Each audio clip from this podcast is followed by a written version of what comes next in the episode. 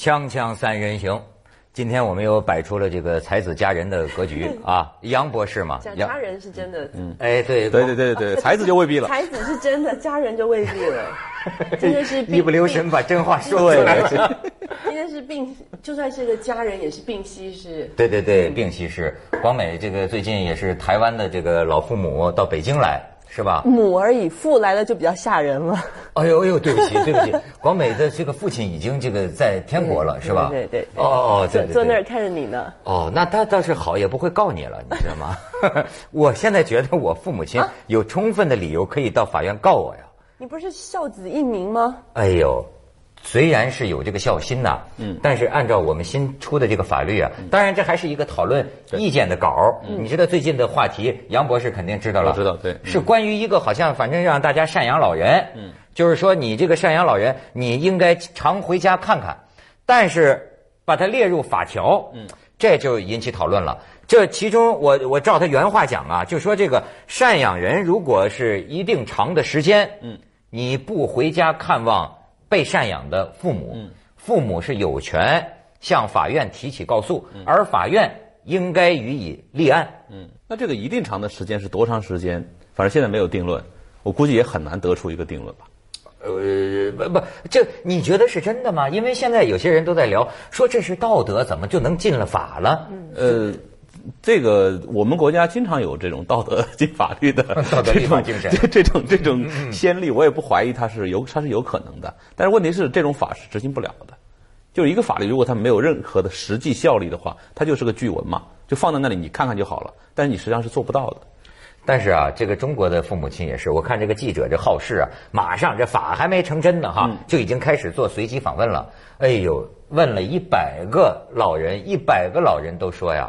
哪怕我儿子不看我，嗯，是吧？只要我还能能能能活着，那意思就是说，只要我还没给饿死，我不会去告我的儿子。嗯嗯，就我也是家丑不外扬，老人中国的老人都这样。嗯，我觉得这条如果真的被立法的话，这也是一条非常非常可悲的法律。嗯，因为。人家都知道，每个人都知道骨骨肉相连，什么什么什么，这个这个是你很多东西你斩不断的，你也不可能立法说你不准回家看爸爸妈妈，就如同你没有办法立法说你一定要常常回家看爸爸妈妈。如果你的就是孩子的心如果不在父母心身上的话，你逼着他回家，最后还要爸爸妈妈诉诸法律让小孩回家看你，回家干嘛呢？回家不就眼冤，就吵架呗？对，而且这种法律很容易规避。我我晃一眼，我把它门开打开，我看一眼爸。我看你了啊，就走了。你你这是这个对呀，这有什么意思？我打个卡行吗？我装个打卡机，我证明我确实到过，这有什么意义？但是呢，这个从另一方面来讲啊，我就觉得他这个法律啊，嗯呃，有有有时候大家聊起来怎么说都行啊。嗯但是是不是这个立法，他我觉得他不会像咱们说的这么简单。嗯，他应该是有充分的解释，就是说，你比如说啊，是不是会假定这么一种情况，叫赡养人呐？嗯，赡养人，我理解我是法盲啊，我理解指的意思是不是父母靠你养活？嗯，那么父母靠你养活，在这种情况下，比如说你要不尽这个义务，甚而至于很长时间你都不回家，咱知道美国有那样的吗？嗯，在家里死了，对对对，死了一十这半半个月甚至几个月，嗯，没有人知道，子女没有来看望，他是不是为了预防这种情况才？说立考考虑立法，这是有可能的。比如说，呃，有些老人他已经丧失了自我自理能力，或者说他甚至神志已经不清楚了。这个时候，哪怕你街道啊或者居委会想帮他，你都找不到一个负责人。比如说，如果这个儿子根本就不回家，或者说他只是寄钱回家，完全就不回来看的话，你找不到人。这种情况其实在中国相当多见，所以也可能这个法律是想针对这样的情况做出一个规定，就你至少保持联系。那如果老人都已经没有办法那个有自理的行为，他怎么可以去告这个孩子？所以这个如果就算要把立法化，它也是一个公诉公诉罪，而不会是一个孩子主动去告父母。你你知道，我我我想起前不久啊，前一阵北京通州出了一个很著名的案子，就是说有五个儿子的母亲，八十岁的老太太，能活活给饿死了。嗯，就是而且饿死的那个惨状啊是。膝盖和手肘，他是饿的不行了，往门口爬，都磨破了。说是到医院一解剖，这医生都愤怒，就骂他这儿子，说你把你妈饿的这个胃啊薄的就像纸一样就是然后就是是不是提起公诉我不知道，反正最后法院至少一审就判其中三个儿子。你这个有失赡养，嗯，但是这仨儿子还不服，所以说家家都有本复杂的经。这仨儿子还提出上诉，好像还有自己还有很委屈的理由似的。但是中国古代有句话叫做“清官难断家务事”，嗯，其实说的就是这个问题。还有一句古话叫做“百善孝为先，论心不论事，若论事，世间无孝子”，就这个意思。就是如果你把它具体的规定下来，这个问题其实我觉得是很难解决的。虽然我想立这个立法的原意是好的，是希望说能够在我们现在这个越来越碎片化的这么一个空巢社会，然后尽量的能让父母和子女之间能够更多的交流，或者说更多负起责任。但是问题是，现在目前就是我们掌握这个信息来看，这个立法恐怕是会有很大的阻碍。就是可以立法把“百善孝为先”写入宪法吗？下一条就是万恶淫为首。万恶淫为首是论事不论心。对对对对对。但是啊，我真是觉得特别的惭愧。要不说那天他们讲 讲，就说现代的时代情绪是冷漠呀。嗯。我也不知道是什么，就是你看现在很多民工就出来讲，呃，包括呃也也有白领啊，就是说行啊，我不是不想看父母啊，你老板不给我放假，嗯，因为现在中国这个各个单位严重侵犯对职工的这个该休的假期，他没没没假我怎么办？但是我就讲我的情况啊，我觉得一个是因为忙，但是也有因为懒。对，其实我就是觉得特别对不起父母亲。其实很多个周末你在家里是没事儿的呀，嗯，你是可以去回去看父母的。那么你没去，你是不是自私呢？文涛，这个事情后面啊，它有很多的，就是我们可以扯出很多问题。比如说，现在中国这个城市功能的集中化的问题。你比如说，为什么有的时候见不着？比如说我家就是这样，我在北京，那么我父母他愿意住在成都，他不愿意住在北京。嗯，哦，那就变成了什么呢？就是为什么年轻人愿意在北上广，因为机会多，但是老年人不愿意住在那儿，因为生生活成本高，不方便。那么这种情况下，就其实中国的那个城市特别集中，就所有的资源、工作资源什么的都集中在几个城市，导致了就是说这种家庭必须要离散，这是其实是后来生活一个问题。呃，那我问你，你有没有很多次就是明明自个儿有时间，你可以飞趟成都去跟父母待两天，但是你不去？对，这个这个这个也是。你你说这个呃，比如工作忙什么的，其实啊工作忙这个东西呢，你要要忙永远都是忙的。都是理由嘛，就是你干那个万恶淫为首的事儿的时候，从来不嫌忙。其实我觉得你刚才讲这个例子的时候，我我我不晓得，因为我认识你十几年，在我心目当中，我觉得你算是个孝子了。那就算你自己讲说，哎，你可能有时间你没有回家看父母，那我自认为我真的很乖。我离家十几年，我以前的记录是我每一个月要回家一次。以前住香港的时候，我一个月最少要回家一次，不是他们放心不下我，是我我自己心里惦记着。你说我回家干嘛？就跟我妈一起在那傻坐着。但是，但是。因为我们，你你你不能拿我们去跟很多很多人相比。你有这样的条件，你觉得说，哎，我可能有两三天的时间可以回家，我可能有多余的车钱、飞机钱，这个非常昂贵的。那你对于一些可能离家数千里的一些民工，他一年回家一次都是大事儿了，他怎么有可能买不到票？他买不，他肯定买不起票。我我记得有一次，我我在上海的时候，我找一位那个很厉害的一个经络按摩老师，他下面有很多都是重度的那个呃视视视障的那些员工，技术都非常好，我都觉得哇塞，这帮人都。真的很棒，你知道吗？我说，哎，你们都从哪哪儿来的？真的每个人来的地方都是不一样的。我说，那时候快过年了嘛，我就问他说，哎，你今年过年吗？他说，今年估计回不去了。我说，你你大概一年能回家几次？他说，一年回家几次？我两年我能回家一次都不错了。所以所以说，我就发现这个此情此景啊，这个逼的中国很多人已经过完年了。对，你知道吗？哎，我是看新闻才知道，现在真是中华民族啊，逼的文化上脱亚入欧了。为什么呢？很多人就是因为怕春运，对，怕春运，就在刚刚过去的这个元旦，他们已经回家过完年了，就说我就跟我们的父母商量，我们这就算过年了，春节不回去了。每年都要争这个事情，就是你说春节的时候，全世界最大的一个迁徙在中国大地上发生，但是你说不回去呢，这个这种特别是老人这种就是年团圆的意识又满足不了。这这其实很大的一个矛盾。从那个从从社会成本上来说，我们不太赞成说那么多人同时都在移动，这是中国移动。但是这个中国移动，但是神州行嘛，中国移动神州行嘛，这真是中国移不动啊。对，但是从这个就是就是传统的伦理观念来说，确实是这个这个问题怎么解决，大家都散这么远，而且尤其远，就中国那么大。嗯。还有就是，其实这个问题后面还有一个问题，就是法律实际上为什么要立法？是因为中国没有缺乏很好的这个伦理规范的一个提倡的途径。没错，对，这本来这个应该是成为一个社会公共伦理，就是说常回家看看，这个通过各种宣传呐，或者通过文艺表达，或者通过一个价值观的建立，可以做到这个事情。但为什么现在进入立法？事实上证明说你这方面已经很无力了。你在社会道德方面的这个已经非常伦理乱了，就得严刑峻法了，百善孝为先。锵锵三人行，广告之后见。嗯，我举一个很小的例子哦。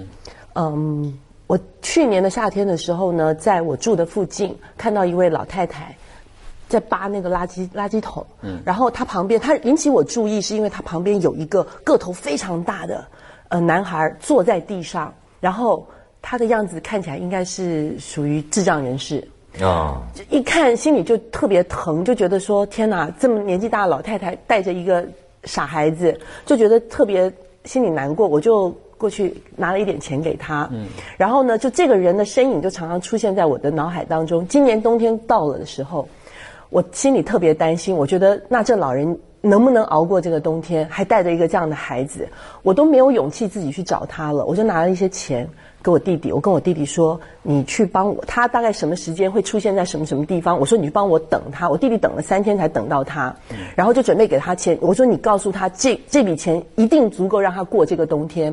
你能不能不要再带着孩子出来？你不要这么辛苦，因为我怕他真的也熬不过这个冬天。”就你知道那老太太说什么吗？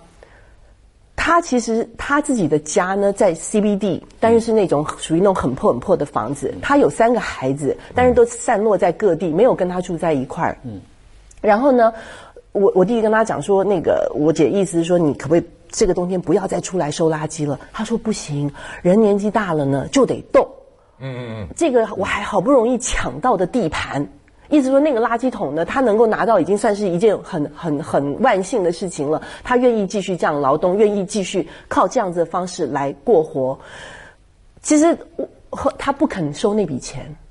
他不肯收那笔钱，到最后他只拿了非常非常他，因为我弟弟跟他争执了很久，他就说我收一小部分钱，他说我没有理由，我我不应该收你这个钱，不吃嗟来之食啊，是的，我我就会像这样老人，我就会特别特别的尊敬他。我也心里在想，那他的孩子都在干什么呢？为什么让他的？但是有的时候，就像你们刚才讲的，家家有本难念的经，这些事情是我们没有办法理解的。哎呦，确实那个。而且我我老觉得这个常回家看看吧，这种形式呢，就是说可以提倡，但是其实内容可能比形式要更重要一些。是的，因为你说回家，然后跟父母坐在一块儿没话说，大家就是说大眼瞪小眼。我以前其实挺不理解，就是说为什么就是生个小孩会有挺挺好的作用。后来发现，至少你跟父母之间就会有个话题可以分享，这小家伙长得怎么样啊？然后最近有什么习性啊？就是有的时候他来带孩子也不完全是一种辛苦，他也是一种满足。所以其实。我觉得中国的家庭现在是是挺怪异的，就是怪异，它既不西方又不中国，它就在那种 这种很奇怪的社会架构之下，它变得非常的奇怪。你你你讲这个事儿啊，我就也是特别有感受，就是说，呃，你像有有一天有有有一个女士呃教教教我啊，她就说，她说你看这儿子就是不如女儿，因为我跟她讲哈，我说即便我回到我父母的家里，我们也是一起学习中央电视台，嗯，什么呢？那就我就他们就是看电视。他们就是在电视机，中国人呐，这个电视就是中国人的宗教，嗯，尤其是老年人，电视机就放在客厅的正中间，相当于是神龛的这个位置。你看，我每次去就长时间的看电视，因为呢，觉得儿子就不知道该跟父母说些什么，你知道吗？然后呢，他就说，他说你看要是个女儿呢，他这个父母啊，就是你给他买个毛衣啊。或者给他按摩按摩呀，那都是一些细节。儿子可能就是说，哎，我挣钱给他买个房子，那他去我给他买个轮椅，还是再买个哎买个按摩器什么的，就是这这种是比较物质层层面的。就是所以后来以前我不看电视剧，中国就国产电视剧，后来我也看一些，就是我想有的时候跟父母有一点儿，至少有一点共通的，我们有一些看的东西嘛，然后有些东西也许可以交流交流。其实我不了解，但是我特别害怕，就是这个咱们这个老人呐，内心凄凉。嗯，因为啊，一种过去的这种生活模式，他养成了。对。呃，我记得就是在美国，还有一个美国老头啊，跟一个中国的知识分子，一个老也也一个老头就说，说还是中国好啊。他小时候在中国住过。嗯。他说在中国，像你这样的像我们这个年纪的，是一大家子。他还以为中国是这样的，这一大家子每天早上媳妇儿们都会过来陪老人说话，小孙子这个天伦之乐，绕膝玩，承欢膝下。对，他说：“你说我在美国现在待着，我死了都没有人知道，你知道吗？他，他就你看，实际上我就会感觉老人们是喜欢跟孩子，嗯，呃，孙子孙女儿他在一起。但是今天中国社会这种发展的这种每个人的生活情况，好像只能让他们越来越孤单。按照广美的说法，就咱们仨中间，他是做的最好的，是吧？我觉得女儿啊，还是还是就是现在贴心，真是。我在我我学车是在广东学的，然后我学车那时候正好我那学那师傅就生小孩儿，他就跟我说，他说我要跟我老婆签合同，要是生个女儿我来养，要是生个儿子你去养。我我说为什么？他说因为儿子是帮别人养的，女儿才是给自己养的啊。反过来，对他们现在已经到这个，就是观念已经变已经变化了。因为都是女儿，相对而言更贴心一些，而且她可以跟跟爸妈聊家常。嗯，儿子回家就工作，你工作我工作你又不懂，那我跟你聊什么呢？但是你知道，咱咱就说说这个西方，咱说法国哈，我也认识一个，我发现这真有意思，他跟中国这完全不是一个父子之间呐，很有的话聊。呃，这个老人也没有一个好像需要儿子怎么着，这个这个干嘛？这个这个做出一个什么上下尊卑或者老幼，他没有代沟的，甚至是，而且也不大常在聚。要聚呢，就是你看老头老太太，他爸爸妈妈，开开着车就到儿子家里来了，到儿子家里来坐一块儿，在一块儿就吃饭，哎就。聊天彼此甚至老头儿也说，我现在还滑雪呢。就他就有个人爱好，有个人的体育运动。父子之间甚至聊聊政治，聊聊什么什么法法法法法法法国总统，他就像哥们儿一样聊。但是有一个细节啊，因为我这个法国朋友，他的这个媳妇儿是中国媳妇儿，他有个细节他就很难理解。他说聊着的时候啊，这个他的老爸去拿开冰箱，拿开冰箱，他要问他的儿子和儿媳妇儿，就说。我我我可以拿瓶啤酒吗？嗯，我可以拿瓶啤酒吗？你明白？他是他是这么一种关系，挺有意思，我觉得。对，就说法国，法国那个有个很著名的案例，就是就是有个儿子，那个呃，比如说他失业了，当他已经成年了，失业了，他要回家住，就被赶出来了。爸妈说不行，你已经过了十八岁了，我们对你的义务已经尽到了。完了，我们要过两人世界。你说这个东西在中国是不可想象的。没错。中国有一个特别，就说这这里说我我说点可能有些。观众未必愿意听的话，真的是就是中国有一个问题，为什么有的时候父子之间或者说父女啊母女之间有的时候建立不起很好的一个就是朋友一样的关系呢？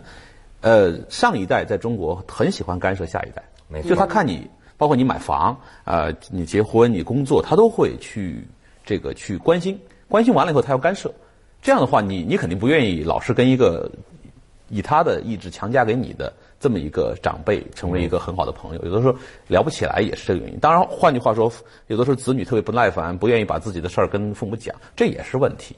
就整个儿，反正两代人之间关系在中国非常的。或者是子女过度的干涉父母的意愿，你记得好多年有这事儿吗？你记得好多年前我们还谈过，你还告诉我这个孝顺顺比孝更重要。我我很我十年前我犯的毛病就是，因为我觉得说爸爸妈妈，我现在我们现在可以过好的生活，请你允许我帮你把你的生活是。怎么讲？upgrade 上去，让你你你生活能够加值。但是问题是，老人不习惯呀。你跟他说出门全部都得坐出租车，他说不用啊，我坐公车不用钱，我坐公交车不用钱，我为什么要坐出租车呢？所以，所以这个啊，就是咱们中国人呢，实际上还是家天下。就是这个互相间还是觉得是扯在一堆的，扯在一起的，所以有些时候就理不清楚。你比如说，这个父父母儿女之间都有这种干预的意识。儿子都四五十岁了，还在讲你你找这个媳妇儿，你跟他结婚，啥父母替你冤得慌，哈，他这不好，或者说你怎么还不生个孩子，或者你你这么这么弄，就最后就变成。咱就别聊了。对，生孩子这事儿就会变成一个家庭很多的那个那个问题的症结。这个其实你看以前的传统家庭就是这样，你只要你儿子你没分出去住，你甭管多大，五六十岁，你所有的收入上交，然后呢，父亲也管你所有的事儿。从你的工作到你的家庭，全部都管。你去看现在那个山西平遥的那边的这种家庭结构啊，长子住住东东厢房，次子住西厢房，然后正房就住住老爷子，就那种架构其实还存在，就在观念里面。虽然我们都换房子了，但是这种观念还存在。对，所以呢，除了互相干预之外，就没别的聊的了。锵锵三人行，广告之后见。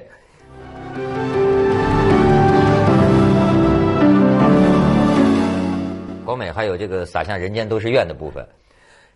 对，你们刚才讲到说互相干涉之外，就是说我我觉得我母亲，因为我父亲走了之后，以前父亲可能会比较多一点管事情，但是母亲母亲的话比较不会管事情，但是母亲为了要表示跟你有很多话聊，她可能就有很多排山倒海的，例如那个下水不通啦，那个冰箱不冷啦，冷气怎么怎么着了，就就是说你会觉得说我。